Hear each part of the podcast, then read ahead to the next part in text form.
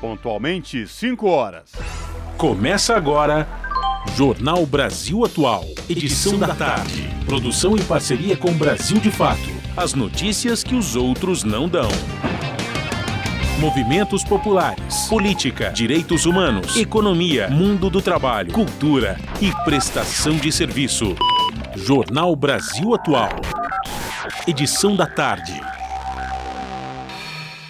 Olá, hoje é quarta-feira, 28 de dezembro de 2022. O Jornal Brasil Atual, edição da tarde, começa agora comigo, Cosmo Silva, nos microfones, e ele, Fábio Balbini, o Fabião das Massas e dos Carros Velhos, aqui na mesa de som. E estas são as manchetes de hoje. Ministro Alexandre de Moraes decide que só forças de segurança podem usar armas na posse de Lula. Decisão entra em vigor hoje e é válida apenas no Distrito Federal até o dia 2 de janeiro. Novo comandante do Exército assume nesta sexta-feira. Após impasse, Marinha marca troca de comandantes para o dia 5 de janeiro. Terceiro governo de Lula marca início de, novo, de nova onda rosa na América Latina. Governo do Distrito Federal negocia com militares para desmontar acampamentos golpistas.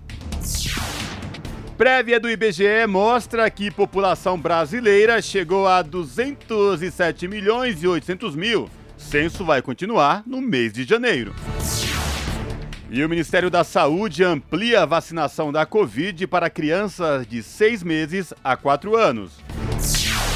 Mais de 10 anos depois da Política Nacional de Resíduos Sólidos, reciclagem ainda é um desafio no país. Pandemia de coronavírus deixou mais de 40 mil crianças e adolescentes órfãos de mãe no Brasil. Participe do Jornal Brasil Atual por meio dos nossos canais. No Facebook, facebook.com barra Rádio Brasil Atual. Ou pelo Instagram, arroba Rádio Brasil Atual. Você participa pelo Twitter, arroba RA Brasil Atual. Ou pelo nosso WhatsApp, o número é 11 96893 7672.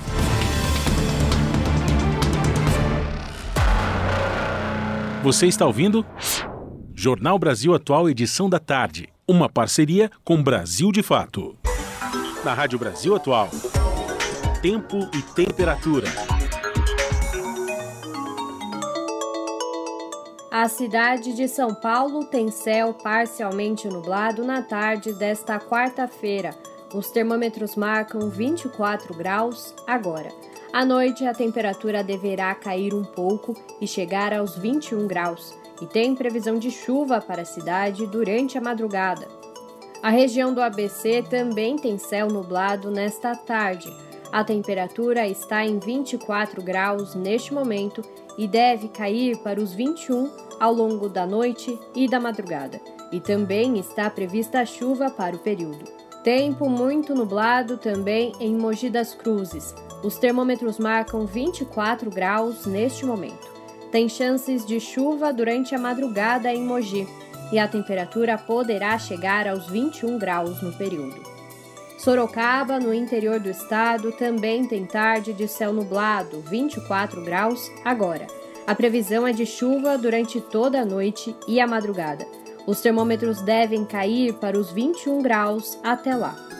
Daqui a pouco eu volto com a previsão do tempo para amanhã. Na Rádio Brasil Atual, está na hora de dar o serviço. 5 horas e 4 minutos, vamos saber a situação do trânsito na cidade de São Paulo. Fábio Balbini, olha só, 4 quilômetros de lentidão aqui na cidade de São Paulo. Isto é realmente anormal, porque ultimamente os índices de lentidão, esta hora, na cidade de São Paulo, passava dos 50 quilômetros. Mas isso aí já é um reflexo dos festejos das festas de final de ano. Muita gente já pegando a estrada rumo à Baixada Santista ou ao interior de São Paulo. Lembrando aos ouvintes do Jornal da Rádio Brasil Atual Edição da Tarde que por conta dos, deste feriado de final de ano, das festas, a Prefeitura de São Paulo suspendeu o rodízio municipal de veículos, portanto, o rodízio suspenso até o próximo dia 9 de janeiro já de 2023. Situação de tranquilidade para quem pretende pegar o metrô nesta tarde de quarta-feira. O metrô informa que todas as linhas operam em situação normal, sem nenhuma intercorrência. O site da CPTM, que é a Companhia Paulista de Trens Metropolitanos, fora do ar, algum problema aí. Mas o Fábio Balbini falou que quando veio de Mauá hoje à tarde aqui para Paulista, onde fica a sede da Rádio Brasil Atual e da TVT, estava tudo tranquilo, sem nenhum problema para os passageiros nos trens aí da CPTM. Se por um lado tudo tranquilo no metrô, nos trens da CPTM e no trânsito aqui da cidade de São Paulo, quem pretende pegar as rodovias Anchieta ou Imigrantes rumo à Baixada Santista vai ter que ter muita paciência, porque o trânsito está congestionado tanto na Anchieta como na rodovia dos Imigrantes. Isso para quem desce para a Baixada Santista, quem vai para o Guarujá, quem vai para o Litoral Norte, aqui pela rodovia Anchieta ou rodovia dos Imigrantes. Quem sobe da Baixada Santista pela rodovia Anchieta, trânsito tranquilo, sem nenhum problema para os motoristas. Na rodovia dos Imigrantes, um pouco de lentidão lá embaixo no trecho de serra, com boa visibilidade, visibilidade inclusive no trecho de serra. Tá aí, portanto, quem pretende pegar a rodovia Anchieta ou rodovia dos Imigrantes agora, rumo à Baixada Santista, muita paciência, porque o trânsito está congestionado.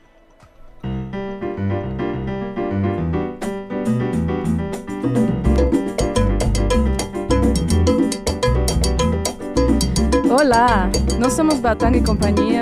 Estamos aqui na Rádio Brasil Atual 98,9 FM. As notícias que as outras não dão e as músicas que as outras não tocam. Participe da programação pelo WhatsApp 11 968 93 7672.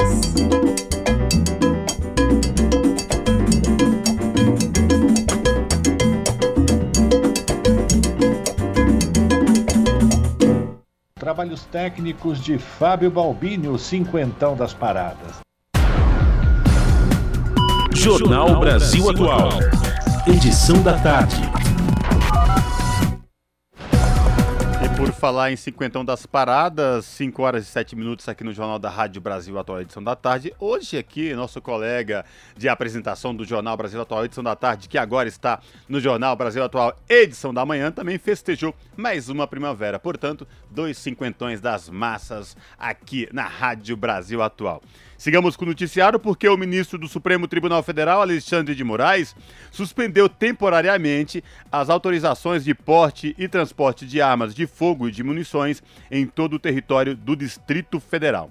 A medida atende a pedido da equipe de transição do governo Lula e visa aumentar a segurança para a cerimônia de posse do petista, que acontece no domingo, dia 1 em Brasília.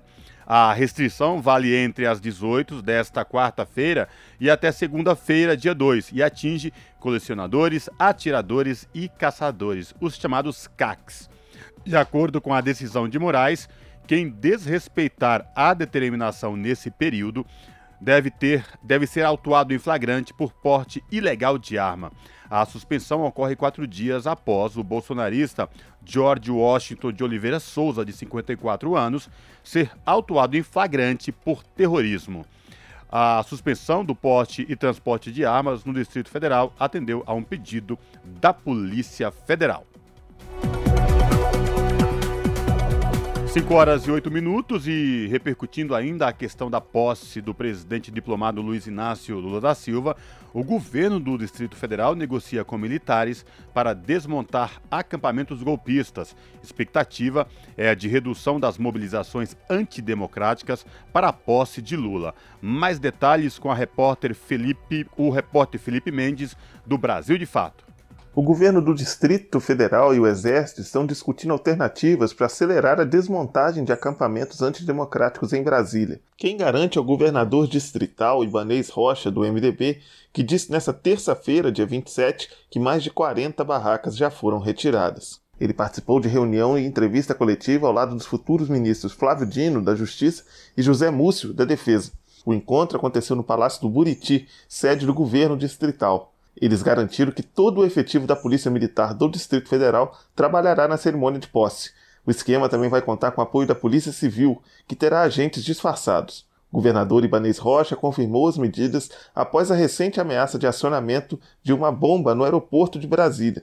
Também foram localizados artefatos explosivos a cerca de 30 quilômetros da capital federal no último fim de semana. Nós estaremos com todo o efetivo da Polícia Militar do Distrito Federal de prontidão, pessoal da Polícia Civil também no apoio, infiltrados ali durante todo o movimento.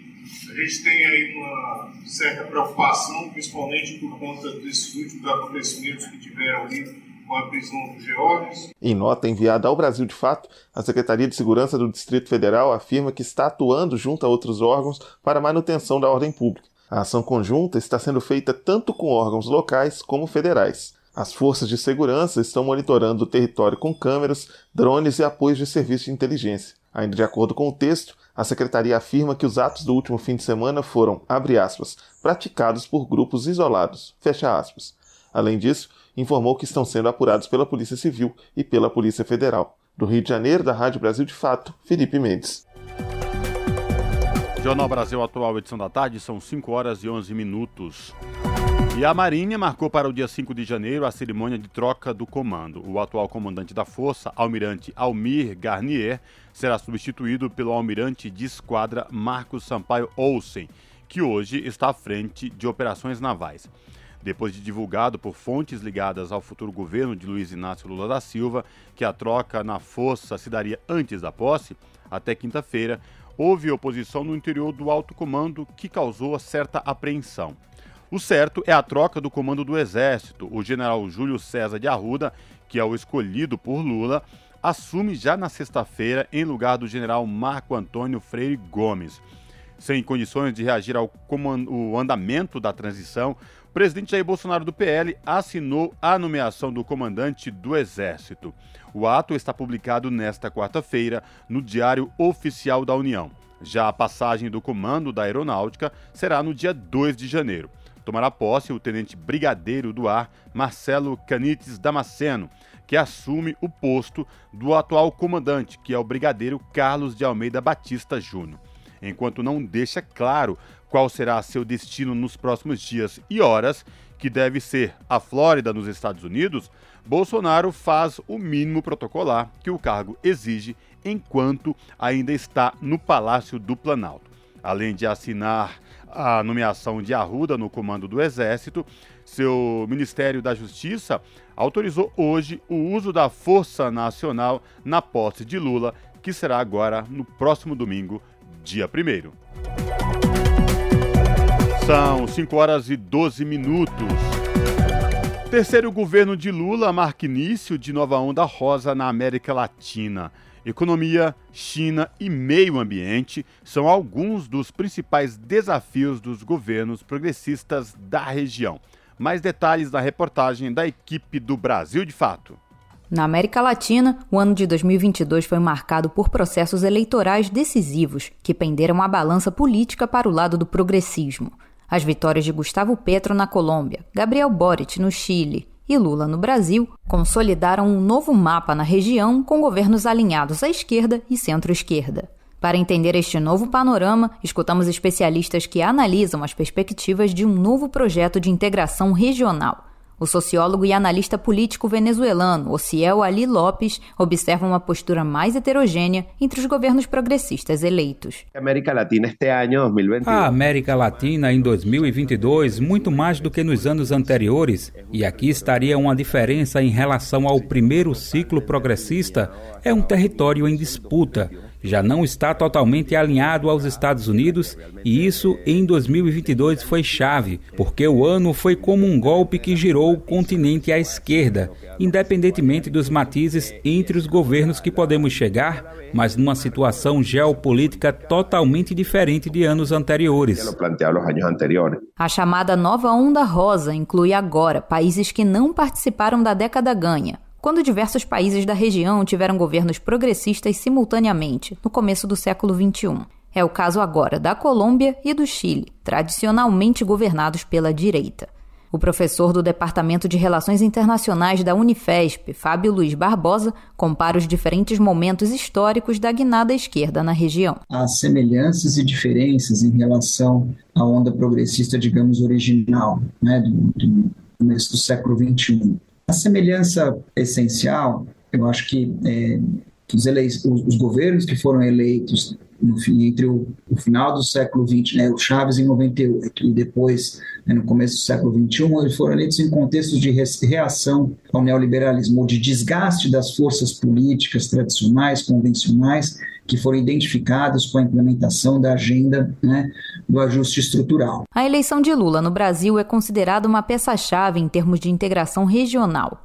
Entram em pauta o retorno à CELAC e à Unasul, o fortalecimento do Mercosul e até mesmo a criação de uma moeda comum. Mas os desafios atuais marcam a diferença. É o que destaca o Ciel Lopes. O problema que tem a esquerda é que... O problema da esquerda é que ela já não pode sonhar com enfrentar o capitalismo. Não pode parar e pensar em um futuro emancipador porque tem que resolver o problema imediato. No ciclo anterior se permitiram algumas coisas nesse estilo, mas esse ciclo está muito fechado. Se deve dar respostas concretas. Por isso eu digo que na CELAC e na Unasul não bastam somente lemas anti-imperialistas ou unionistas mas dizer para que serve. Outra questão de destaque entre os novos governos da região é o meio ambiente. Países que possuem grande parte do território amazônico têm governos que defendem a preservação. Venezuela, Colômbia e, a partir de 2023, Brasil. Para o professor Fábio Luiz Barbosa, um desafio será implementar uma proposta rentável de conservação em economias baseadas no extrativismo. A questão ambiental, eu acho que a, a lógica da governabilidade progressista ela tem um desafio, vamos dizer, que está na raiz, que é como é que você concilia as, as exigências da natureza com as exigências do mercado. A, a, a, a, única solução que se vislumbra do ponto de vista da lógica progressista é fazer da conservação um negócio mais rentável do que a exploração desses territórios. De Buenos Aires, na Argentina, para a Rádio Brasil de Fato, Fernanda Paixão. São 5 horas e 17 minutos e lembrando que neste domingo tem transmissão ao vivo da posse do presidente Lula. A transmissão aqui na Rádio Brasil Atual, na TVT e também no YouTube da TVT começa a partir das 14 horas e se estende até às 18h30. Portanto, na TVT, canal 44.1 digital na Grande São Paulo, canal do YouTube da TVT, youtube.com barra TVT e na Rádio Brasil Atual 98.9 FM, a cobertura da posse do presidente Lula, que será empossado neste domingo, dia 1 de janeiro, a partir das 14 horas. Você não perde nada aqui na Rádio Brasil Atual, TVT e também no YouTube da TVT, youtube.com barra Rede TVT. As notícias que os outros não dão. Jornal Brasil Atual. Edição da tarde. Uma parceria com Brasil de Fato. Jornal Brasil Atual, edição da tarde, são 5 horas e 18 minutos. O Ministério da Saúde anunciou nesta terça-feira a ampliação do uso da vacinação contra a Covid-19 em bebês de 6 meses e a crianças de 4 anos e 11 meses de idade, utilizando o imunizante da Pfizer. A recomendação foi publicada em nota técnica da pasta, assinada no dia 23 pela coordenação do Programa Nacional de Imunização, o PNI. Até essa nova decisão, o governo federal havia distribuído as primeiras doses da chamada Pfizer Baby apenas para crianças de 6 meses a 2 anos e 11 meses que tivessem alguma comorbidade. O imunizante foi aprovado pela Agência Nacional de Vigilância Sanitária, que é a Anvisa, em setembro para todas as crianças entre 6 meses e 4 anos e 11 meses de idade, sem restrição de aplicação. Desta forma, o Ministério segue a recomendação da Comissão Nacional de Incorporação de Tecnologias no Sistema Único de Saúde, o CONITEC, que no início de dezembro deu parecer favorável à vacina contra a Covid para todas as crianças de seis meses a quatro anos com ou sem comorbidades. A recomendação do Ministério da Saúde traz também uma nova escala do intervalo entre a aplicação das doses a partir de agora, as duas primeiras doses serão aplicadas com um intervalo de quatro semanas e não de três semanas, como propõe a Pfizer. A terceira dose deve ser aplicada pelo menos oito semanas após a segunda. Segundo o governo, questões operacionais da vacinação são a justificativa para esta mudança.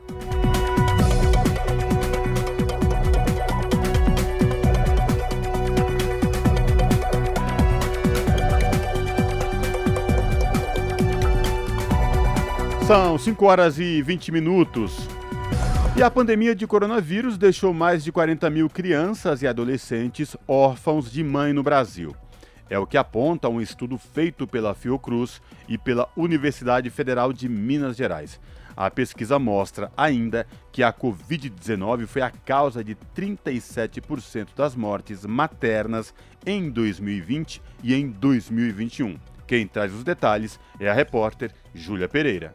Os dois primeiros anos da pandemia deixaram 40.830 crianças e adolescentes órfãos de mãe no Brasil. A conclusão é de um estudo conduzido por pesquisadores da Fundação Oswaldo Cruz e da Universidade Federal de Minas Gerais e divulgado pelo Observatório de Saúde na Infância. O levantamento foi feito com base nos óbitos por Covid-19 registrados no Sistema de Informações sobre Mortalidade do Ministério da Saúde entre 2020 e 2021 e nos dados do Sistema de Informações sobre Nascidos Vivos entre 2003 e 2020. A pesquisa também revelou que a mortalidade materna por Covid-19 foi de 35,7 para cada 100 mil nascidos vivos, ou seja, a doença foi a causa do óbito de 37,4% das mães nos anos de 2020 e 2021.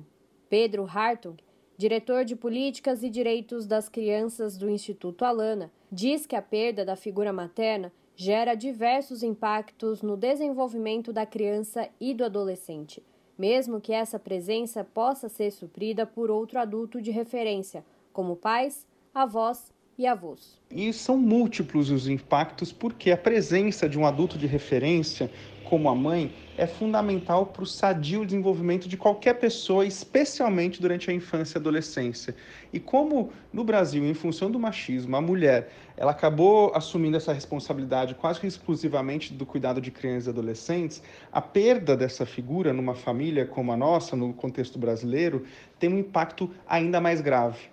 Porque é, tira da criança o que a gente chama de um adulto de referência que tem não só responsabilidade econômica de sustento do lar, e a maioria a gente conhece que no Brasil é, muitas famílias são chefiadas no sentido de subsistência e de sobrevivência e trabalho por mulheres. Essa perda econômica ela é significativa para a organização familiar, como também para o desenvolvimento socioemocional da criança.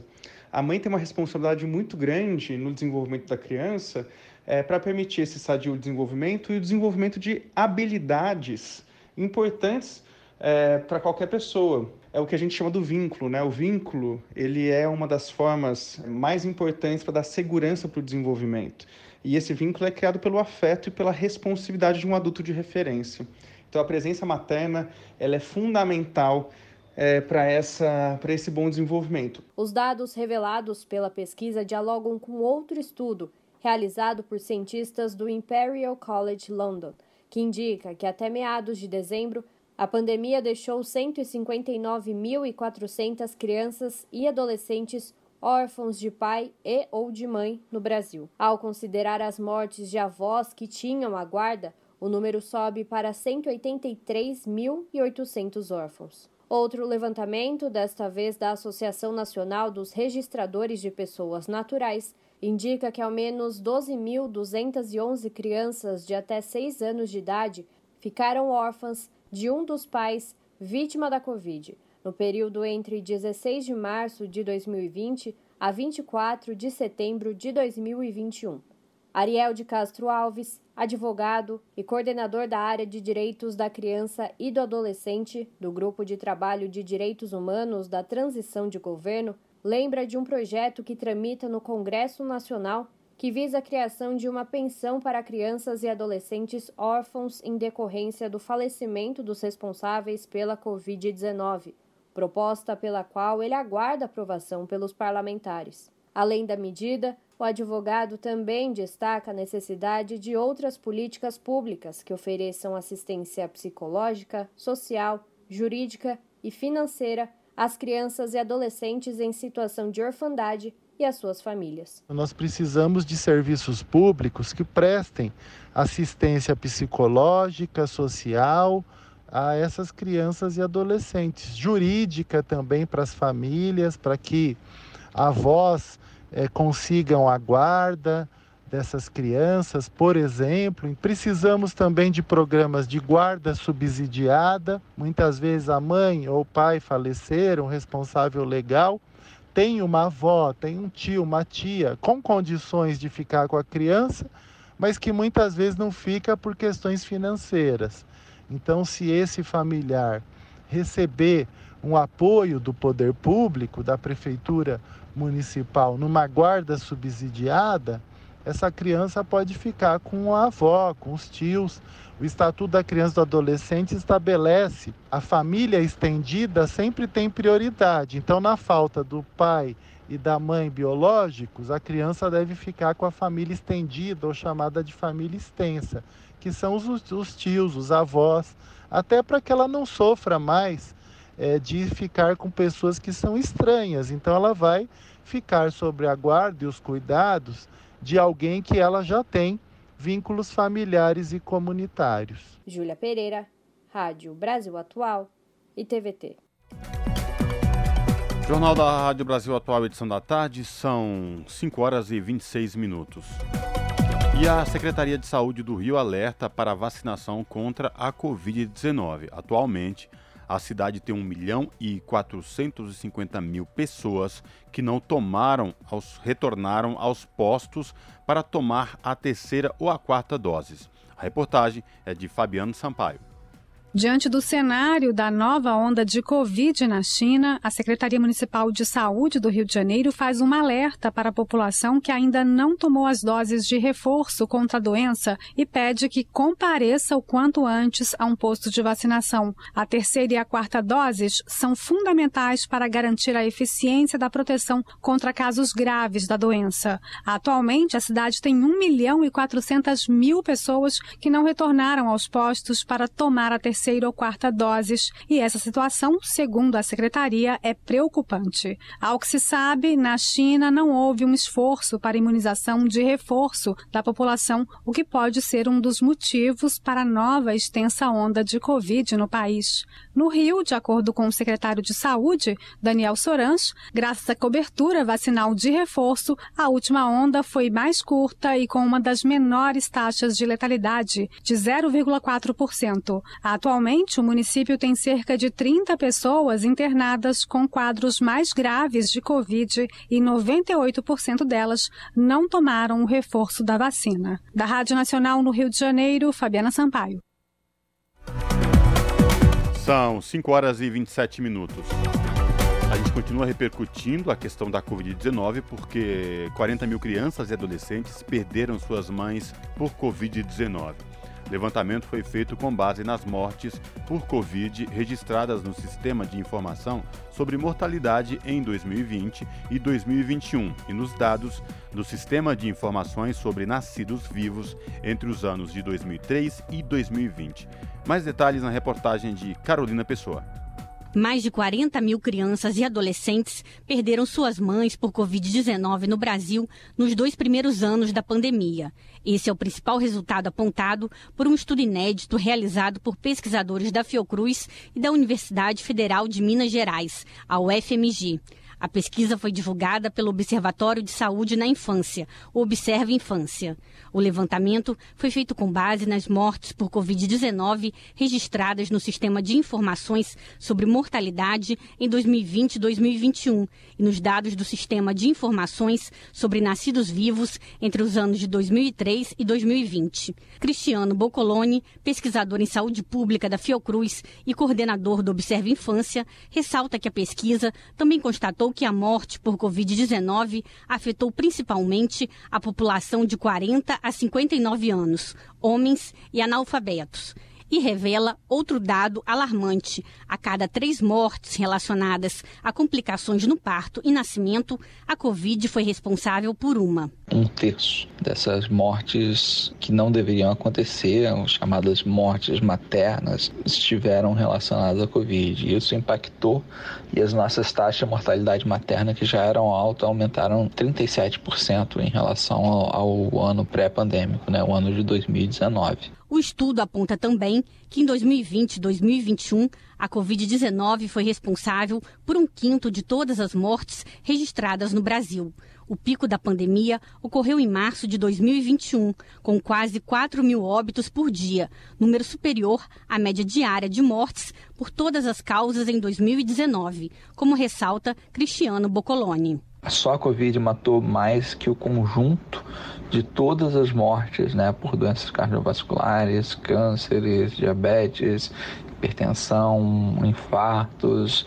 Morreu mais gente de Covid do que a soma de todas as outras mortes é, registradas em um único dia. O levantamento mostra ainda que o Brasil perdeu cerca de 19 anos de vida produtiva devido à morte de adultos jovens por Covid-19. Da Rádio Nacional no Rio de Janeiro, Carolina Pessoa. São 5 horas e 30 minutos. A gente continua com o noticiário da pandemia de Covid-19, porque a China tem aumento no número de consultas virtuais. Nos últimos 20 dias, 32 mil pessoas utilizaram o serviço. Na província de Jiangsu, o governo local colocou clínicas móveis para atender pacientes com Covid-19. A reportagem é de Ara Balduino. Hospitais na China aumentam consultas online para lidar com o aumento de casos de coronavírus. Só na capital, Pequim, mais de 170 hospitais já oferecem as consultas à distância. Nos últimos 20 dias, 32 mil pessoas utilizaram o serviço. Na província de Jiangsu, o governo local colocou clínicas móveis para atender pacientes com Covid-19. E a indústria farmacêutica teve que aumentar a produção.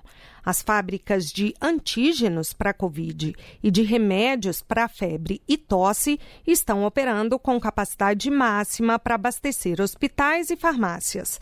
O número de casos de Covid disparou no país depois que o governo relaxou as rígidas medidas de contenção do vírus. E o governo de Taiwan afirmou nesta segunda-feira que 71 aviões chineses sobrevoaram o espaço aéreo próximo à ilha em um dos maiores exercícios militares já realizados por Pequim no local. Segundo o governo chinês, os exercícios são uma resposta às provocações de Taiwan e dos Estados Unidos. Apesar de a ilha ter autonomia administrativa e política, a China considera Taiwan como parte de seu território e fala em reunificação. Taiwan rejeita uma possível unificação e é apoiado por Washington.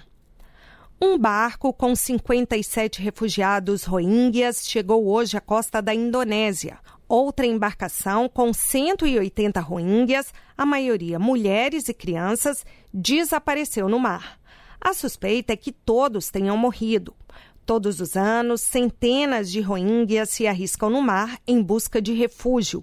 De religião muçulmana, o povo rohingya sofre perseguição da maioria hindu em Mianmar e muitos vivem há anos em campos de refugiados na fronteira do país com Bangladesh. Da Rádio Nacional em Brasília, com informações da Reuters e Ara Balduino. Você está ouvindo?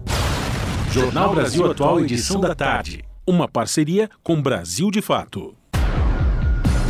Jornal Brasil Atual, edição da tarde, são 5 horas e 33 minutos. Prévia divulgada nesta quarta-feira pelo IBGE mostra que o Brasil chegou a quase 208 milhões de habitantes até o, dia, o último dia 25. Ou exatos, Fabião, anota esse número: 207 milhões 750 mil 291 habitantes. Este é o número aproximado aí segundo os dados do IBGE. Mas o censo demográfico 2022 que já chegou a 83,9% de entrevistados, vai prosseguir até janeiro. Isso quer dizer que esse número pode aumentar. E as informações disponíveis foram entregues ao Tribunal de Contas da União, que é o TCU, cumprindo lei que obriga o IBGE a fornecer anualmente cálculos da população dos 5.570 municípios brasileiros. Até o dia de Natal, o censo havia atingido 87 milhões de domicílios e mais de 178 milhões de pessoas. A coleta de informações começou em agosto, após impasse sobre o orçamento. Segundo o IBGE, moradores de domicílios onde ninguém respondeu ao recenseamento devem ligar para o Disque Censo, que é o 137. A ligação é gratuita e pode ser feita durante a semana de celular ou telefone fixo, das 8 às 21h30.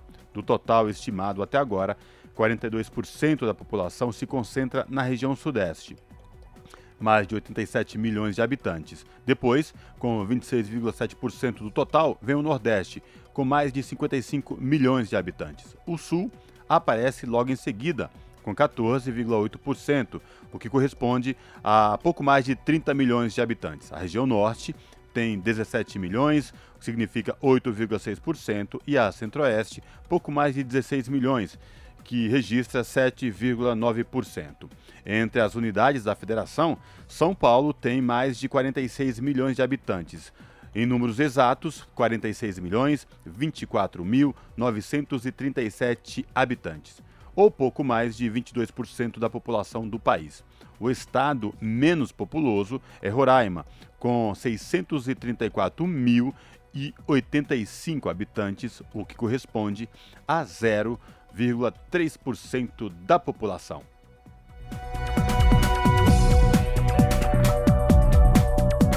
No Jornal Brasil Atual, nós vamos conversar agora com João Antônio de Moraes, que é diretor do Sindicato dos Petroleiros de São Paulo e ex-coordenador da Federação Única dos Petroleiros. Muito bom dia, João Antônio. Bem-vindo aqui ao Jornal Brasil Atual. Fazia tempo que a gente não conversava. Muito bem, bom dia a todos. É um prazer dialogar aqui com os ouvintes, com os internautas, para nós, os sindicatos petroleiros da FUP. É muito importante dialogar com esse público tão seleto que vocês têm, que estão atentos à conjuntura brasileira e particularmente aqui da nossa querida São Paulo. Muito obrigado pela sua participação, João Antônio. Vamos falar dos desafios do governo Lula para a Petrobras já a partir deste ano de 2023. Em acordo com o futuro governo, o Ministério da Economia prorrogou a isenção do PIS e do COFINS sobre combustíveis por mais 30 dias. Essa isenção terminaria no final deste ano e se a medida não fosse prorrogada, a gasolina, diesel e gás de cozinha subiriam de preço a partir da posse de Lula. O ex-presidente Lula, durante essa campanha, Moraes, havia já dito que era necessário abrasileirar o preço dos combustíveis no Brasil. Como é que você avalia essa medida de segurar a, a, essa isenção dos, dos tributos federais, o PIS e COFINS, por mais 30 dias? Bom, nós pensamos que, a, além do debate do, do, da tributação, que nesse momento é, ficou bastante central em função do mecanismo é, utilizado pelo, pelo governo que está de saída, o objetivo eleitoreiro, porque ele passou quatro anos deixando tudo correr frouxo de uma maneira absurda, porque é um setor estratégico para a economia. Então, nós, petroleiros, sempre defendemos que os preços fossem administrados. Isso é, é necessário um setor tão estratégico. Vocês estão, estão conseguindo me acompanhar? A sua imagem está travada, mas o áudio a gente ainda consegue é, receber, viu, Moraes? Se houver eh, problema também com áudio, a gente retoma o contato. Por enquanto, está sendo possível a gente entender tudo que você está falando. Então, tá bem. Então, vamos, vamos, vamos continuar aqui com o áudio. Então, é, o, o, governo de saída, ele, a véspera, aí no, no, no apagar das luzes, tomou medidas que buscou reduzir o preço dos combustíveis é, que, da nossa maneira de ver, administrar os preços é importante, agora não da forma exata, exatamente como foi feito. Na nossa avaliação, realmente não resta ao novo governo é, tempo hábil para tomar as medidas mais adequadas. Se sim é essa, esse termo que o presidente Lula cravou de abrasileirar, é realmente administrar o setor com uma visão de país, de Brasil, não é por assim simplesmente com uma visão de, do interesse das empresas que atuam no setor. Isso é, nós temos petróleo, nós temos refinarias é, suficientes para refinar quase a totalidade dos combustíveis que necessitamos, temos trabalhadores habilitados para isso e, portanto, o preço dos combustíveis deve ser administrado em função dos custos de produção e não em função dos custos lá fora. Há que se ter um, um mix entre é, o, o, custo de equipamentos, que às vezes é sim taxado em dólar, né, são comprados em dólar, e o custo real de produção, que é irreal, é a nossa moeda. Né? Isso não foi feito durante os quatro anos é, do governo Bolsonaro. E certamente o atual governo vai ter, o novo governo terá que alterar essa dinâmica. Nesse primeiro momento, nós reconhecemos que realmente seria uma medida equivocada retomar a tributação normal sem tomar as medidas que permita essa administração dos preços. Então, vai ter que ser, ser graduado essa questão de forma a não prejudicar o país e sim manter, é, o, é, manter a, a, o faturamento da, das empresas de maneira a conseguir ter continuidade à produção, porque lógico que tem que ter um referencial, né? nós temos essa visão. Portanto, é, as notícias que vêm na, na, na nossa visão são medidas acertadas num primeiro momento, manter essa redução e ir graduando segundo a realidade da Petrobras, que é a maior empresa é, do setor, mas sim, é necessário abrasileirar. Tá? Então, mais do que, quando se fala mais do que o preço, o que foi mais absurdo é essa política de tudo que acontece ser repassado. Sobe o dólar, aumenta o combustível. Sobe o petróleo, aumenta o combustível. E a gente sabe como que é, né? O ouvinte sabe como que é. Aumentar é fácil, baixar, se baixar é lento e gradual. Então, portanto, é possível, nós temos uma realidade no setor ainda que permite uma política diferente. Agora, é evidente, se continuarem as privatizações, que foi feito em grande monta, tanto por Temer quanto por Bolsonaro, o Brasil perderia essa capacidade de administrar o setor de energia. A gente só pode administrar se a gente tiver empresas brasileiras sob controle do Estado que nos permita administrar. Isso é essencial. Todas as nações do mundo controlam o setor de energia. Então, nós é, estamos falando de uma realidade que é mundial. O grande equívoco é você deixar ao sabor do mercado num país que tem petróleo. Então, o Brasil, é importante o ouvinte saber disso, o Brasil adotou uma política de quem não tem petróleo, de quem é obrigado a importar tudo, de quem não tem refinaria, de quem.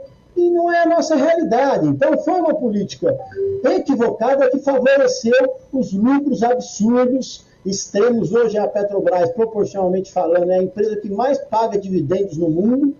Né? Isso não, tem, não faz o menor sentido, porque prejudica o Brasil tanto no aspecto dos preços, quanto também no aspecto dos investimentos.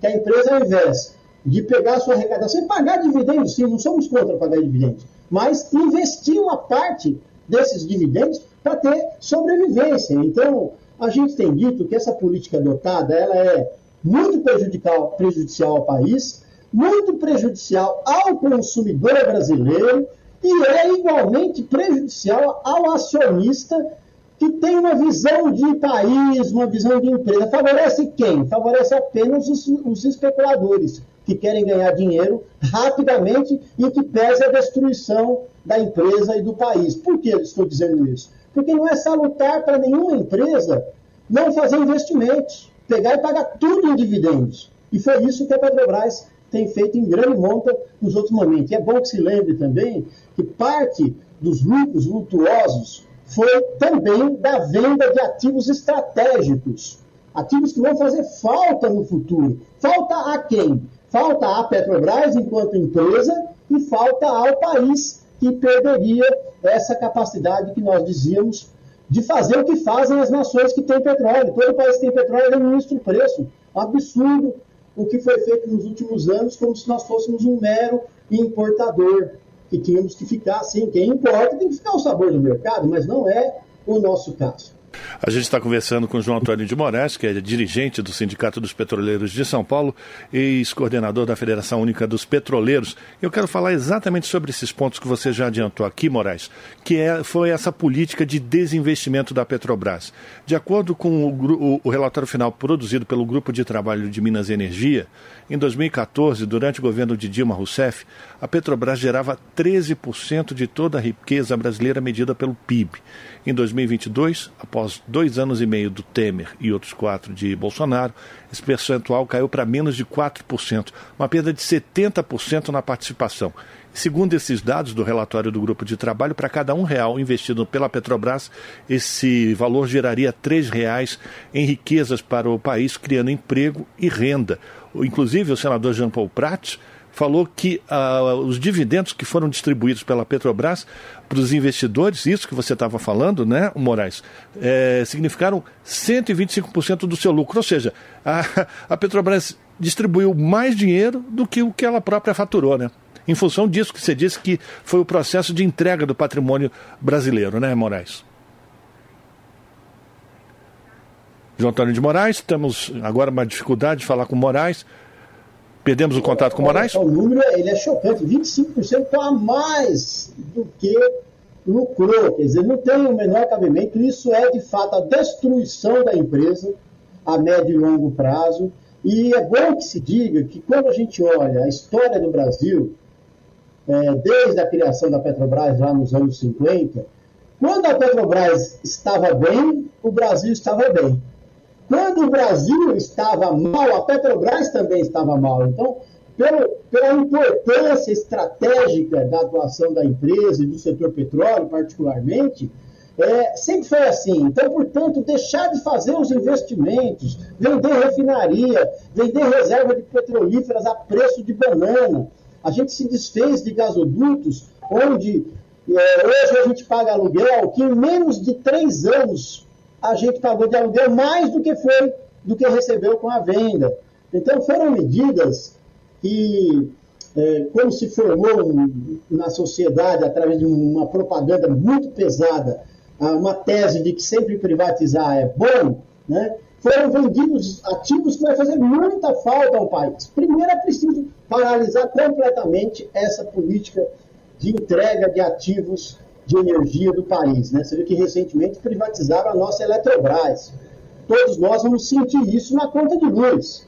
E com, uma vez que foi vendida, a possibilidade de mudar esse quadro é muito grande. No petróleo isso ainda não aconteceu, é, graças à sabedoria do povo brasileiro, que inclusive mudou o governo que estava entregando isso tudo. Viu? Então, Primeiro, é, esse dado de que a cada um real de investimento gera três na economia, ele é fato, porque tinham medidas que foram tomadas desde o governo Lula que favoreciam isso e que precisam ser retomadas. Por exemplo, a compra dos equipamentos, chamado conteúdo local, que foi destruído desde a derrubada da presidenta Dilma. A Petrobras dava preferência e a lei exigia, a lei foi mudada e depois exigia isso, que comprar os equipamentos aqui dentro gerar emprego nos nossos estaleiros, na, nossas, na, na, na, nossa indústria de máquinas, de equipamentos do setor. Então, são todos. Então, é preciso, primeiro, administrar os preços, depois, retomar uma política de dividendos que garanta a longevidade da empresa e, com essa diferença, garantir os investimentos necessários para o futuro que permita é, é, gerar emprego e renda para o povo brasileiro e garantir a nossa soberania energética. Porque quem não controla esse setor não tem soberania, tem a sua economia ao sabor do que acontece em outras nações. Algumas nações que não têm petróleo, não têm não tem uma empresa como a Petrobras, não foi precisam se sujeitar a isso, mas não é o nosso caso. O nosso caso foi uma política deliberada de sacrificar o consumidor brasileiro, sacrificar a economia nacional, não fazendo os investimentos, e encher de dinheiro o bolso de meia dúzia de especuladores. Completamente equivocada essas decisões tomadas desde a derrubada da presidenta Dilma. Muito bem, eu quero agradecer aqui a participação do João Antônio de Moraes, diretor do Sindicato dos Petroleiros de São Paulo, ex-coordenador da Federação Única dos Petroleiros, falando da expectativa para Petrobras em 2023, a partir do, da posse do governo de Luiz Inácio Lula da Silva, a retomada dos investimentos e a garantia da soberania energética do país a partir dessa que é a principal empresa pública do país. Moraes, muito obrigado pela tua participação, um abraço para você. A gente espera conversar contigo mais vezes ao longo de 2023 para falar de coisa boa, não de aumento desenfreado de preços. Com certeza, ficaremos aqui à disposição, nós aqui agradecemos, cumprimentamos o trabalho de toda a equipe da Rádio Brasil Atual, cumprimentamos os ouvintes acordam cedo aí, acompanhando questões tão importantes como essa, que vai garantir emprego, renda e soberania, como, como você tão bem tratou. Um abraço a todos, seguimos sempre à disposição e certamente 2023, 2023 será um ano de reconstrução da nossa querida, do nosso querido Brasil. Um abraço, conversamos com João Antônio de Moraes, aqui no Jornal Brasil Atual. Tá aí o Rafael Garcia, né, apresentador do jornal da Rádio Brasil Atual, edição da manhã, fazendo essa entrevista com esse coordenador da FUP. Lembrando, Rafael Garcia festejou hoje mais uma primavera, chegando a 57 anos. Parabéns, Rafael Garcia, vovô das massas! Você está ouvindo? Jornal Brasil Atual, edição da tarde. Uma parceria com Brasil de Fato. Jornal Brasil Atual, edição da tarde, são 5 horas e 50 minutos. Inflação da construção fecha o ano com alta de 9,4%. A variação é inferior aos mais de 14 acumulados em 2021. Mais detalhes com a repórter Tamara Freire.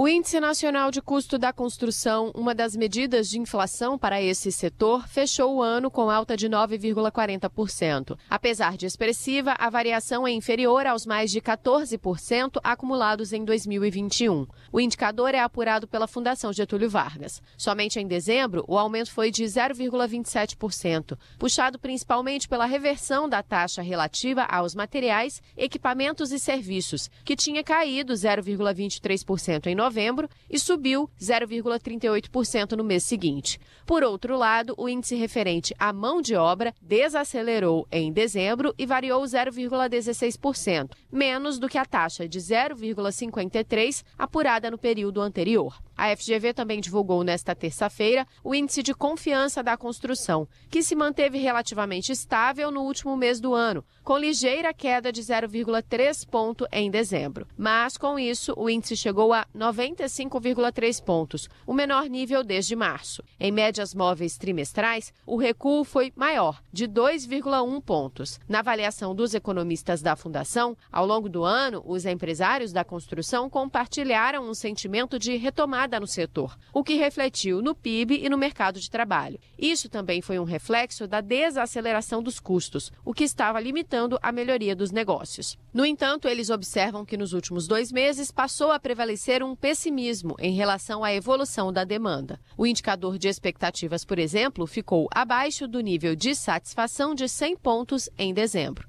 No entanto, o pior resultado foi o do índice de situação atual, que recuou 0,4 ponto para 96,6. Da Rádio Nacional no Rio de Janeiro, Tamara Freire. Jornal Brasil Atual, edição da tarde, são 5 horas e 52 minutos. Missão oficial de Carla Zambelli na Europa custou quase 20 mil reais à Câmara dos Deputados. Viagem feita às vésperas do final de ano foi custeada com dinheiro público. O relatório detalhado ainda não foi divulgado. Quem traz os detalhes é o repórter Paulo Motorim do Brasil de Fato. A deputada federal Carla Zambelli, do PL de São Paulo, fez uma viagem à Europa na véspera das festas de final de ano paga pela Câmara dos Deputados. A chamada missão oficial da bolsonarista na Espanha, Itália e Portugal, entre os dias 16 e 23 de dezembro, custou 18 mil reais aos cofres do Legislativo. As informações constam no site da Câmara e foram autorizadas por Arthur Lira, do PP de Alagoas, presidente da casa. Zambelli visitou Roma, Lisboa, Madrid e Barcelona. A justificativa para custeio da viagem com dinheiro público foi uma reunião no parlamento da Itália. Além disso, encontros com comunidades brasileiras na Espanha e em Portugal. Para arcar com as despesas de alimentação e hospedagem, a bolsonarista recebeu R$ 11.700, montante referente a cinco diárias de R$ 2.300 cada. A Câmara também bancou as passagens aéreas de Zambelli em classe econômica, ao custo de R$ 6.300. Até o momento, a deputada não registrou o relatório da missão oficial no site da Câmara. No documento, ela deve detalhar quais foram as atividades realizadas durante a viagem. Como está com as contas nas redes sociais suspensas pela Justiça, Zambelli não fez divulgação pública dos compromissos internacionais. A única notícia da viagem, veiculada em páginas não oficiais da parlamentar, foi uma entrevista concedida ao jornal espanhol El Toro TV. Na peça, ela defende o presidente Jair Bolsonaro, do PL, e fala sobre uma suposta crise institucional. Nas palavras dela, o cenário seria causado pelo ativismo judiciário no Brasil. Zambelli estava na Europa quando oficiais de justiça tentaram cumprir a ordem do ministro do STF, Gilmar Mendes, para prender a arma de fogo da parlamentar. Os oficiais de justiça foram até a casa da deputada em Brasília e ao gabinete dela na Câmara no dia 21 e não localizaram a bolsonarista. Em 20 de dezembro, Gilmar ordenou que Zambelli entregasse em até 48 horas as armas e munições. A arma a ser apreendida foi usada pela deputada bolsonarista na véspera do segundo turno das eleições. No episódio, ela sacou o revólver contra um suposto militante petista que a teria ofendido. O Brasil de fato entrou em contato com a assessoria de imprensa de Carla Zambelli, mas não obteve resposta. O espaço segue aberto caso ela queira se manifestar sobre a viagem à Europa paga pelo contribuinte. De Brasília, da Rádio Brasil de Fato, Paulo Motorim. Você está ouvindo? Jornal Brasil Atual, edição da tarde. Uma parceria com Brasil de Fato. Jornal Brasil Atual, edição da tarde, são 5 horas e 55 minutos. Mais de 10 anos depois da Política Nacional de Resíduos Sólidos Reciclagem, ainda é um desafio no país. Na ausência de dados e gestão pública, os catadores e cooperativas são os grandes responsáveis pela separação do que pode ser reaproveitado nas grandes cidades. E a quantidade de material reciclado pode ser 20% maior do que os dados oficiais. De acordo com o Atlas Brasileiro da Reciclagem, é a dimensão da importância da categoria que se reuniu no último dia 15 com o presidente eleito para apresentar as demandas. A reportagem é de Camilo Mota. A reciclagem foi regulamentada no Brasil pela Política Nacional de Resíduos Sólidos, através da Lei 12.305 de 2010. Mas mais de uma década depois, o Estado brasileiro não dispõe de políticas públicas e quantificação dos catadores, categoria responsável pela maior parte da reciclagem no país. Por esse motivo, a Associação Nacional dos Catadores de Materiais Recicláveis e o Observatório da Reciclagem Inclusiva e Solidária lançaram o Atlas Brasileiro de Reciclagem. De acordo com o documento, o trabalho dos catadores é mais amplo do que as próprias políticas públicas voltadas para os resíduos sólidos e essa diferença conta. Na ausência de dados oficiais, os catadores tomam protagonismo, mesmo que não reconhecidos. Segundo o governo, há 1.677 associações de catadores no país, mas o Atlas evidencia que o número pode ser 20% maior. O estudo mostra também que, apesar da política nacional de resíduos sólidos, apenas 23% dos municípios brasileiros têm algum tipo de coleta seletiva, e dentre eles, só 6% oferecem a devida coleta. Enquanto isso, as associações e catadores não dispõem de todos os equipamentos adequados, e a informalidade persiste. O estudo ainda evidencia que 48% das associações e cooperativas não possuem galpões 64% não possuem equipamentos básicos e 79% não possuem nem galpões nem equipamentos. O estudo foi entregue ao futuro presidente Lula em encontro realizado em São Paulo no último dia 15, por Jaqueline, do Observatório da Reciclagem Inclusiva. Porque entendemos que não dá mais para a gente fazer política de resíduos sólidos baseada na informação daqueles que vivem de transportar lixo e enterrar lixo que estão sempre falando que a reciclagem no Brasil é apenas de 3%. Quando a gente observa o trabalho dessas pessoas que estão aqui e tudo que vai para a indústria ser reciclada, a gente sabe que isso não é verdade. Roberto Laureano, em nome da Direção Nacional do Movimento Nacional dos Catadores, apresentou demandas da categoria a Lula. Presidente, nós estamos aqui pregando para o senhor uma demanda, pequena demanda nossa, dos catadores e catadores de material reciclável. Uma demanda nossa é a retomada do CISC, que era que foi um grande, foi o maior programa dentro do governo, junto com a Secretaria da Geral da Presidente da República, quando então estava o Gilberto Carvalho. Isso contribuiu muito com os catadores de material reciclável. Segundo, nós estamos sendo audaciosos e estamos fazendo mais um pedido para o senhor. Estamos pedindo também a possibilidade, é lógico, a avaliação do senhor, de uma secretaria especial no na, no Ministério do Meio Ambiente, uma secretaria da reciclagem, que possa olhar pelos catadores e catadores de material reciclável.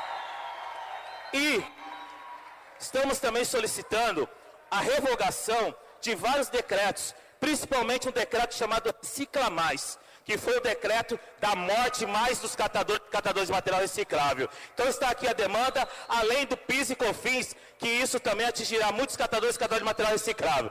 E o presidente eleito afirmou seu compromisso com a categoria. Eu já disse para vocês, eu quero vocês andando na rua de cabeça erguida. Não de nariz empinado, mas de cabeça erguida. Orgulhoso do trabalho que vocês fazem.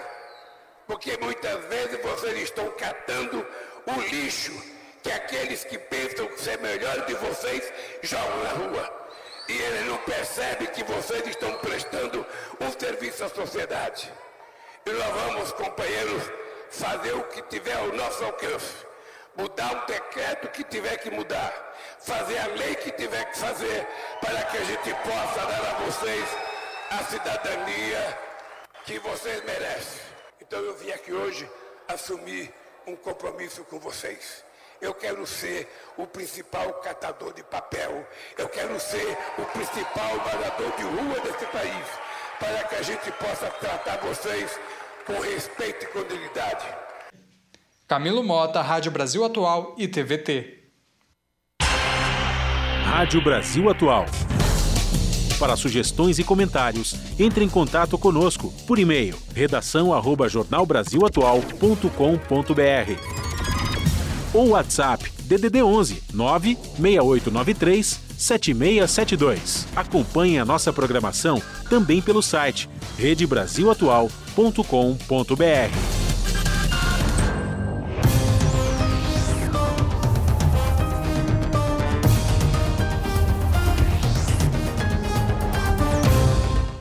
Seis horas e um minuto, chegou o momento da nossa conexão com a redação da TVT para saber com a apresentadora Ana Flávia Quitério quais destaques de logo mais do seu jornal que começa pontualmente às sete da noite na TVT, canal 44.1 digital em São Paulo e na Grande São Paulo e também transmitido no YouTube da TVT, youtube.com barra Olá Ana Flávia, quais destaques de hoje do seu jornal?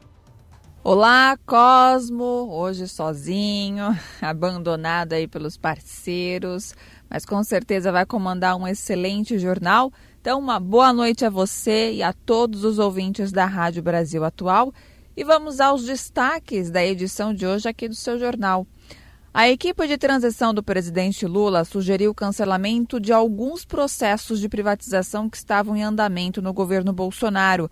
A indicação do relatório final da equipe de transição é de interromper os, o processo, por exemplo, da entrega de estatais como a Petrobras, os Correios e a Empresa Brasileira de Administração de Petróleo e Gás. Atualmente, as operações dos portos já são privatizadas, portanto, quando se falava né, em privatização portuária, a ideia do governo Bolsonaro era entregar a gestão dos portos, que precisa estar na mão do Estado por se tratar de uma questão de segurança nacional. Vamos falar também que movimentos sociais se mobilizam contra a extinção da Secretaria dos Direitos da Pessoa com Deficiência de São Paulo. A medida foi anunciada pelo governador eleito, bolsonarista Tarcísio de Freitas, antes mesmo de tomar posse. Antes mesmo de tomar posse, ele já deu essa bofetada na cara dos paulistanos, dos paulistas. Bom, Tarcísio de Freitas, né, ele transformou, para quem não sabe, a Secretaria dos Direitos da Pessoa com Deficiência apenas em uma coordenadoria vinculada à pasta de Justiça e Cidadania. Para quem não sabe, a Secretaria dos Direitos da Pessoa com Deficiência do Estado de São Paulo, ela foi a primeira do país. Promoveu políticas de inclusão, cursos de língua brasileira de sinais, centro de treinamento paralímpico, além de projetos de acessibilidade em espaços públicos, ou seja, só acrescentou na vida dessas pessoas e infelizmente está sendo tirado né, das mãos dessas pessoas.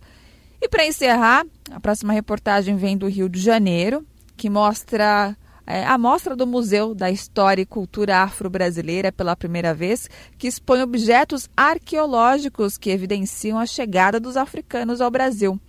As 180 peças foram encontradas no cais do Valongo, local que desde 2017 se tornou patrimônio mundial da Unesco. Bom, esses foram os destaques da edição desta quarta-feira aqui no seu jornal. Mas não se esqueçam, mais notícias e informações vocês conferem pontualmente às sete da noite comigo no seu jornal. Um bom programa aí para você hoje só. É, Cosmo, beijão grande para todo mundo e não se esqueçam, hein? Pontualmente às sete da noite tem seu jornal. Até lá. Jornal Brasil Atual, edição da tarde. Uma parceria com Brasil de Fato.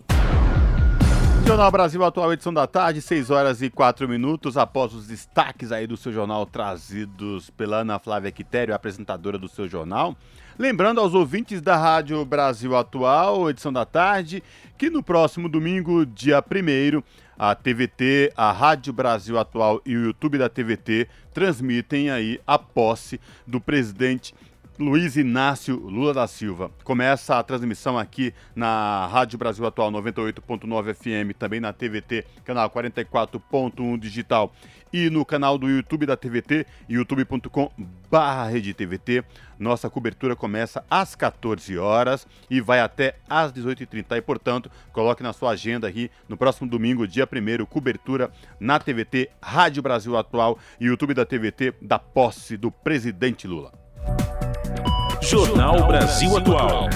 Edição da tarde.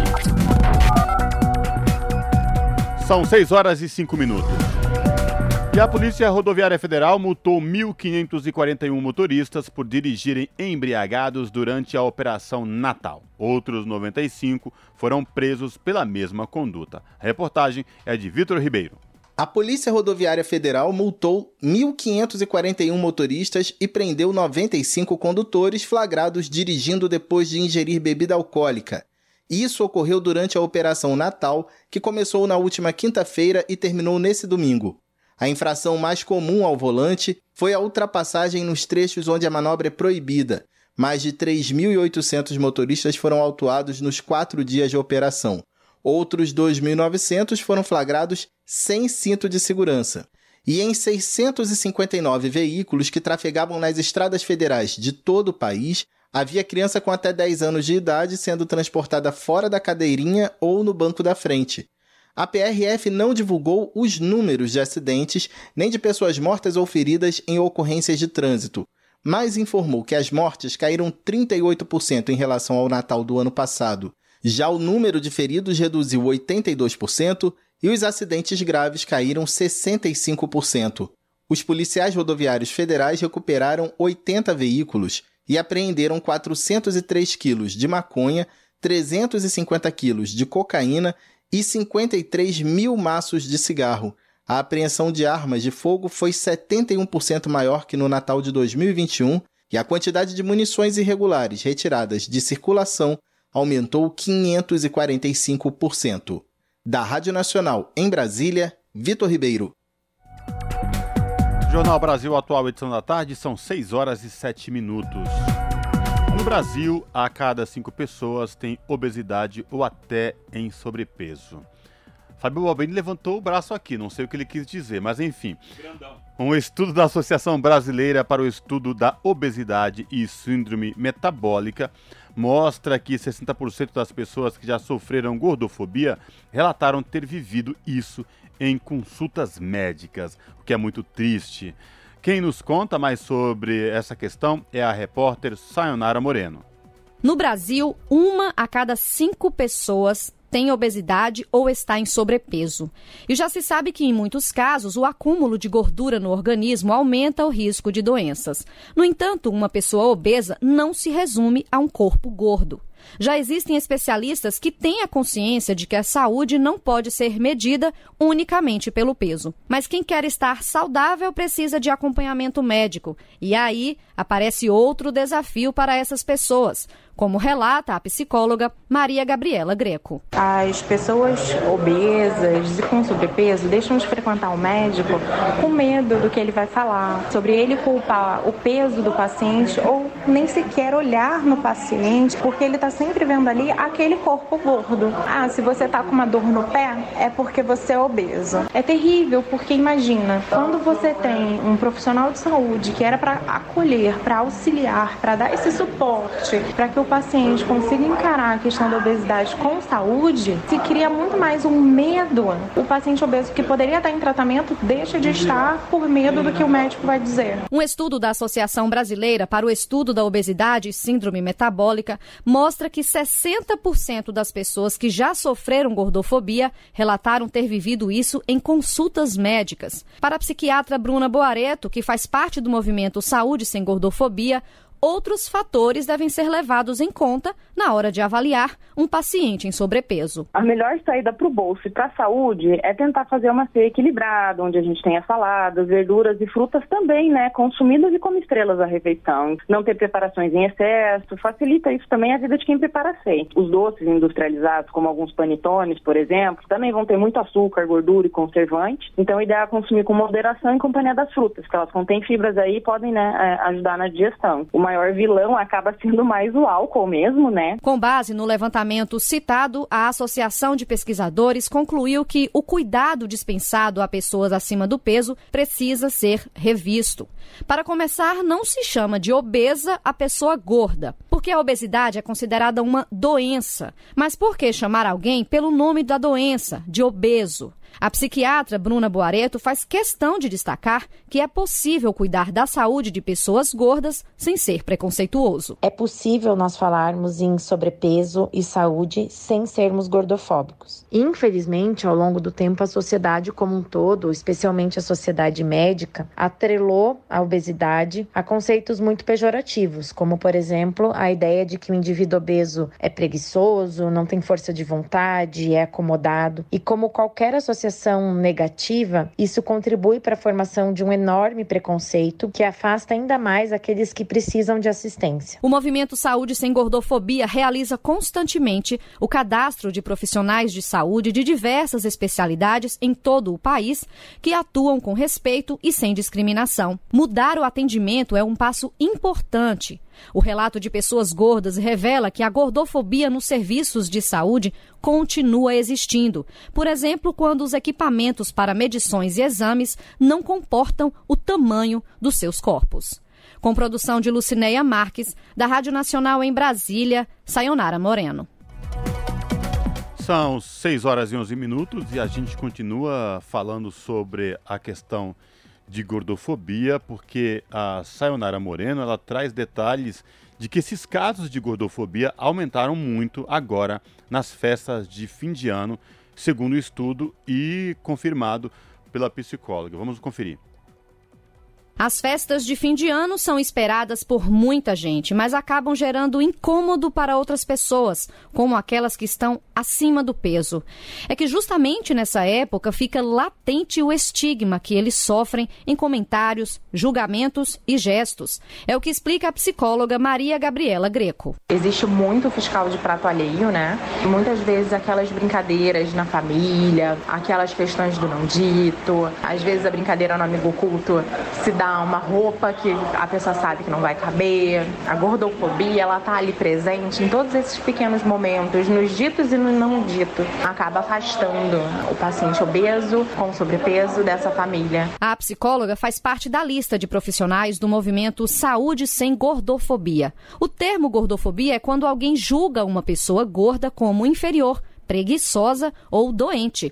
Um estudo da Associação Brasileira para o Estudo da Obesidade e Síndrome Metabólica mostra que mais de 85% das pessoas acima do peso entrevistadas já sofreu constrangimento por causa do peso. Desse total, mais de 70% no ambiente familiar. A médica psiquiatra Bruna Boareto explica que isso leva a obesidade a ter uma estreita relação com o adoecimento mental das pessoas gordas. O indivíduo com obesidade que é julgado e avaliado, levando-se em consideração exclusivamente seu peso, apresenta uma tendência maior a um quadro de depressão e ansiedade. E isso os afasta da convivência social. Portanto, nessa época de final de ano, de festas, eh, de momentos de partilha envolvendo comida, exposição composição do corpo, pode ser um momento muito difícil para essas pessoas que durante a vida toda carregam esse estigma e esse sentimento de inferioridade. Apesar de ser algo questionado por muitos especialistas, a obesidade é uma doença crônica definida pela Organização Mundial de Saúde. O Atlas Mundial da Obesidade prevê que até 2023 o Brasil tenha quase 30% da população com obesidade. As causas podem ser diversas: biológica, social, cultural, comportamental, de saúde pública e até política. A nutricionista Evelyn Santos explica que é possível ter itens saudáveis na ceia de Natal, desde que seja essa a vontade das pessoas. Alguns elementos acabam sendo vilões da saúde. Para eles, a moderação. A melhor saída para o bolso e para a saúde é tentar fazer uma ceia equilibrada, onde a gente tenha saladas, verduras e frutas também, né, consumidas e como estrelas a refeição. Não ter preparações em excesso, facilita isso também a vida de quem prepara a ceia. Os doces industrializados, como alguns panetones, por exemplo, também vão ter muito açúcar, gordura e conservante. Então, o ideal é consumir com moderação em companhia das frutas, que elas contêm fibras aí e podem, né, é, ajudar na digestão. O maior vilão acaba sendo mais o álcool mesmo, né? As especialistas entrevistadas nesta reportagem reconhecem a obesidade como um problema de saúde. No entanto, defendem que é preciso olhar as pessoas gordas como indivíduos e com gentileza, cuja saúde não se determina por apenas um aspecto, seja ele a forma ou o peso corporal. Com produção de Lucinéia Marques, da Rádio Nacional em Brasília, Sayonara Moreno. Você está ouvindo? Jornal Brasil Atual, edição da tarde. Uma parceria com Brasil de Fato. Jornal Brasil Atual, edição da tarde, são 6 horas e 15 minutos. Criançada de férias, muitos pais e responsáveis entrando em recesso para aproveitar as viagens em família. Mas os responsáveis precisam seguir regras para viagens de menores. Confira quais dicas seguir na reportagem de Matson Euler. Com a chegada das férias escolares, muitos pais ou responsáveis planejam viagens para os filhos menores viajarem sozinhos ou acompanhados e esquecem de verificar a documentação necessária. O educador físico Josiano Alves, que mora em Teresina, no Piauí, disse que precisou de pelo menos quatro diferentes autorizações para que a filha de 14 anos viajasse sozinha de avião para São Paulo agora em dezembro. Então, todo esse procedimento, essas autorizações, todas autenticadas em cartório, assinado, reconhecido firma por mim e pela, pela minha esposa. Ana Luísa Miller supervisora da seção de apuração e proteção da vara da infância e da juventude do Distrito Federal, destaca que muitos pais desconhecem até a regra básica. Por exemplo, independente do meio de transporte ou de estar acompanhada dos responsáveis, o adolescente maior de 12 anos precisa ter um documento com foto. Eu vou te dizer que 80% do nosso atendimento de emergência, assim, de problemas relacionados a viagens na, nas épocas de férias, é, é, em relação a esse documento com foto. Ana Luísa reforça ainda que as autorizações citadas por Joseano são documentos complementares que as crianças de qualquer idade e adolescentes até 16 anos precisam ter quando não estão acompanhados de apenas um dos pais ou de um parente de até terceiro grau ou ainda viajando sozinhas. Ela explica como esses documentos podem ser obtidos. Aí existem três formas de, de você ter essa autorização. A primeira seria é, comparecendo à vara da infância ou um dos postos da vara da infância e a gente emite a autorização lá. A segunda hipótese é pela resolução 295 do CNJ. É um formulário que o pai vai pegar na internet, preencher, assinar e reconhecer firme em cartório. E a terceira hipótese é quando já tem no passaporte, quando a pessoa faz o passaporte, já pode consignar a autorização para viajar desacompanhado. A única forma que não precisa de autorização nenhuma é quando estiver com ambos os genitores. As outras formas, é, a, a criança vai precisar de uma autorização para viajar. No site do Tribunal de Justiça do seu estado, é possível acessar as regras sobre autorização de viagem nacional e internacional para crianças e adolescentes. Outra maneira de tirar dúvidas é ir até a vara da infância e da juventude da sua cidade. Da Rádio Nacional em São Luís, Madison Euler. 6 horas e 18 minutos e a gente continua repercutindo as férias de final de ano da garotada, porque janeiro é o mês das férias da criançada e às vezes, por ser difícil mantê-las estritas em sair da frente das telinhas do videogame, computador ou da televisão. Por isso, é preciso pensar em hábitos saudáveis para crianças nas férias. Confira dicas dadas pela especialista Grace Tales na reportagem de Márcia Vieira. As crianças costumam esperar o ano todo pelos períodos de férias escolares. Durante essas pausas das aulas, elas quebram um pouco a rotina, passando a não ter horários pré-estabelecidos para dormir e comer, podem se expor mais às telas entre outras ações que dão a sensação de mais liberdade. Mas, mesmo durante as férias, manter hábitos saudáveis das crianças é fundamental para a qualidade de vida delas. Atividades em família dão muito prazer e criam memórias afetivas para a vida toda. Algumas ações nesse sentido podem fazer toda a diferença na vida das crianças. Grace Teles, odontopediatra com formação em medicina do estilo de vida, dá algumas dicas para uma interação benéfica entre pais e filhos nos períodos de férias escolares. Reserve um horário para realizar em família atividades recreativas e prazerosas para os adultos e para as crianças, sobretudo quando envolvem atividade física. Visitar parentes que as crianças não tenham muito contato viver novas experiências, seja passeando em lugares novos ou inventando novas brincadeiras.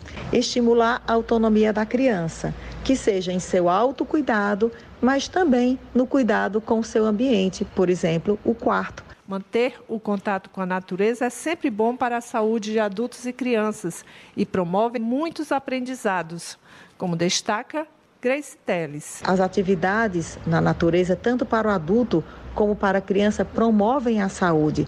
E na criança há um substancial aprendizado na área sensorial. E para finalizar, fazer refeições em família. Essa é fundamental para aprendizados em diferentes naturezas, desde uma alimentação saudável até um comportamento à mesa. Segundo a especialista, os pais podem e devem ser mais flexíveis durante as férias escolares, mas devem estabelecer limites. Ela orienta também que ficar em casa sem rotina e sentado em frente às telas é uma prática que merece cuidados. Nesses momentos, a criança costuma perder a noção do tempo, o que acaba prejudicando a postura e a forma de se alimentar adequadamente.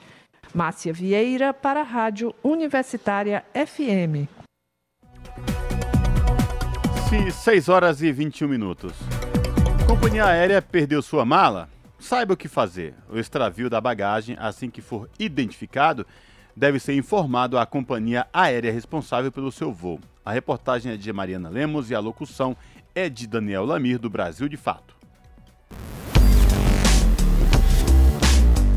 Com o final do ano se aproximando, muitas pessoas optam por adquirir passagens aéreas para aproveitar ao máximo os dias do tão esperado recesso de Natal e Ano Novo. Mas aquilo que tinha tudo para dar certo pode ocorrer de forma diferente do planejado se, por exemplo, uma mala for perdida em um aeroporto. O extravio de bagagem, assim que for identificado, deve ser informado à companhia aérea responsável pelo seu voo. Fazendo isso, o passageiro formalmente dá entrada no processo de registro de perda da mala com o preenchimento do RIB Registro de Irregularidade de Bagagem. É importante saber que a partir do momento em que você entrega a sua mala para ser despachada no voo, segundo o Código de Defesa do Consumidor, ela é de inteira responsabilidade da companhia aérea. Isso faz com que se conceda o direito à indenização ao passageiro em caso de perda ou extravio da bagagem. No caso de haver uma agência de turismo realizando as intermediações entre o passageiro e a companhia aérea, a agência também deverá ser responsabilizada. Por isso, o Brasil de Fato elaborou duas perguntas e respostas sobre o tema. Primeira pergunta: Quais os meus direitos em caso de perda ou extravio das malas? De acordo com a ANAC, Agência Nacional de Aviação Civil, no caso de sua mala não ser localizada enquanto você ainda estiver no aeroporto, se o voo for nacional, A empresa aérea tem o prazo máximo de sete dias para enviá-la ao endereço informado no registro de perda. Em caso de voos internacionais, o prazo é de 21 dias. Se até o término do prazo a mala não chegar até o endereço informado, a companhia é obrigada a pagar indenização pela perda dos pertences. Esse pagamento deve acontecer em no máximo sete dias a contar do término do prazo do envio. No caso da mala ter sido extraviada no início da viagem e, consequentemente, você estiver fora do seu domicílio, a ANAC define que a companhia aérea deve cobrir as despesas básicas do passageiro até a localização da mala. Esse reembolso tem o objetivo de garantir o acesso a itens básicos como roupas e produtos de higiene pessoal. Caso você tenha problemas de diálogo com a empresa aérea, vale ressaltar que é sempre possível procurar o PROCON de sua cidade ou região para intermediar o conflito. Se a sua reivindicação não ultrapassar o valor de 40 salários mínimos, também há a oportunidade de ingressar na Justiça com um processo no Juizado Especial Civil. Segunda pergunta: Há algo mais a fazer em caso de perda ou extravio das malas? Segundo o IDEC, Instituto Brasileiro de Defesa do Consumidor, é sempre importante guardar o comprovante de despacho da mala, pois ele serve para provar que a bagagem foi entregue à companhia. Empresas aéreas costumam ter regras próprias de declaração de bens que estejam na mala. Com isso, como não podem ser incluídos na declaração eletrônicos, dinheiro em espécie, joias e objetos de valor, o IDEC sugere que esses itens o acompanhem na bagagem de mão. Além da declaração a ser assinada juntamente à empresa aérea, outra forma de comprovar parte do valor que está presente na mala, como precaução para casos de indenização, o IDEC sugere aos passageiros que registrem com fotos e vídeos os seus pertences na mala. Outra dica importante dada pelo Instituto é a identificação das malas com seu nome, telefone e endereço, assim como com elementos visuais como lenços e adesivos. Da Rádio Brasil de Fato, com reportagem de Mariana Lemos de São Paulo. Locução: Daniel Lamir. Você está ouvindo? Jornal Brasil Atual, edição da tarde. Uma parceria com Brasil de Fato. São 6 horas e 26 minutos. E a corrida de São Silvestre reúne diferentes tipos de atletas, de veteranos a amadores. Participantes se preparam para o dia 31. A reportagem é de Nelson Lim. Quase tudo pronto para a edição de número 97 da Corrida de São Silvestre, a tradicional maratona que acontece no próximo dia 31, último do ano, pelas principais ruas de São Paulo. E começou nesta terça a distribuição dos kits de corrida para os cerca de 32 mil participantes e eles devem ir retirar no Centro de Exposições do Anhembi, que fica na zona norte de São Paulo. A corrida tem participação de todo tipo de atleta. Tem o atleta eventual, como o advogado Fernando Álvares, que veio de Santos e disse que o importante vai ser participar da festa. É mais uma festa, né, mesmo, né? Então a gente vai pra, pra se divertir, pra curtir, sem pensar em tempo, né? Não, sem preocupação de tempo, né? Legal. E tem aqueles que já são veteranos, como a Josefa da Silva, de 75 anos, que já participou das últimas 15 edições e conta por que decidiu começar a participar da corrida. Porque essa corrida passava na frente da minha casa e eu queria que meu filho fizesse. Meu filho nunca fez, eu fui fazer. E me acostumei, então eu corro todo ano. Que fecha com chave de ouro o ano, o ano velho. É, Para entrar no ano novo, fiz da vida. E tem também o Valdemir Pagoto, de 79 anos, que está na sua nona participação e tem mais de 200 corridas no seu currículo. Ele nos contou como foi sua preparação esse ano. Eu faço um longo sempre no sábado. Os 15 quilômetros eu faço no sábado. Durante a semana eu faço ergométrica, faço outro tipo de.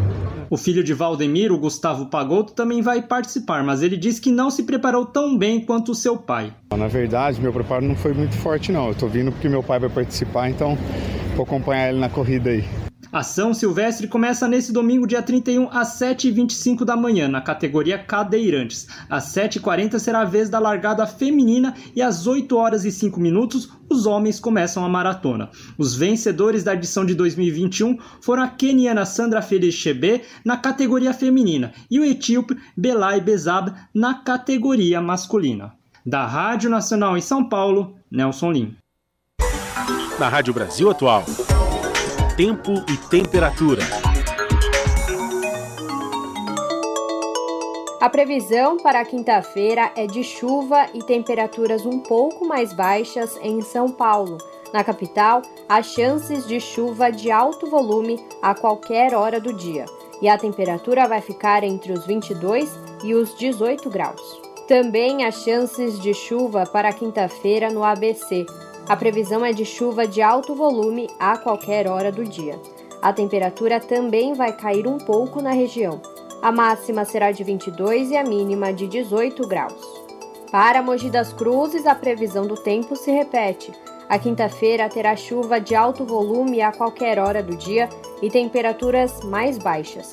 A máxima prevista é de 22 e a mínima de 18 graus. No interior do estado, no município de Sorocaba, a quinta-feira será nublada e chuvosa. A previsão é de chuva pela manhã aberturas de sol no período da tarde e pancadas de chuva até a noite.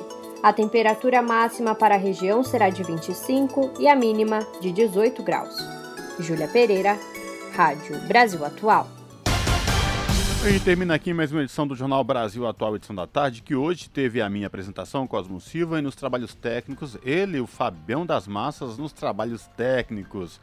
Lembrando que neste domingo tem transmissão ao vivo da posse do presidente Lula pela Rádio Brasil Atual 98.9 FM, TVT, canal 44.1 digital em São Paulo e na Grande São Paulo, e também no YouTube da TVT, youtube.com/redetvt. A transmissão começa a partir das 14 horas da tarde deste domingo, dia 1 a transmissão aqui na TVT, Rádio Brasil Atual e YouTube da TVT, da posse do presidente Lula.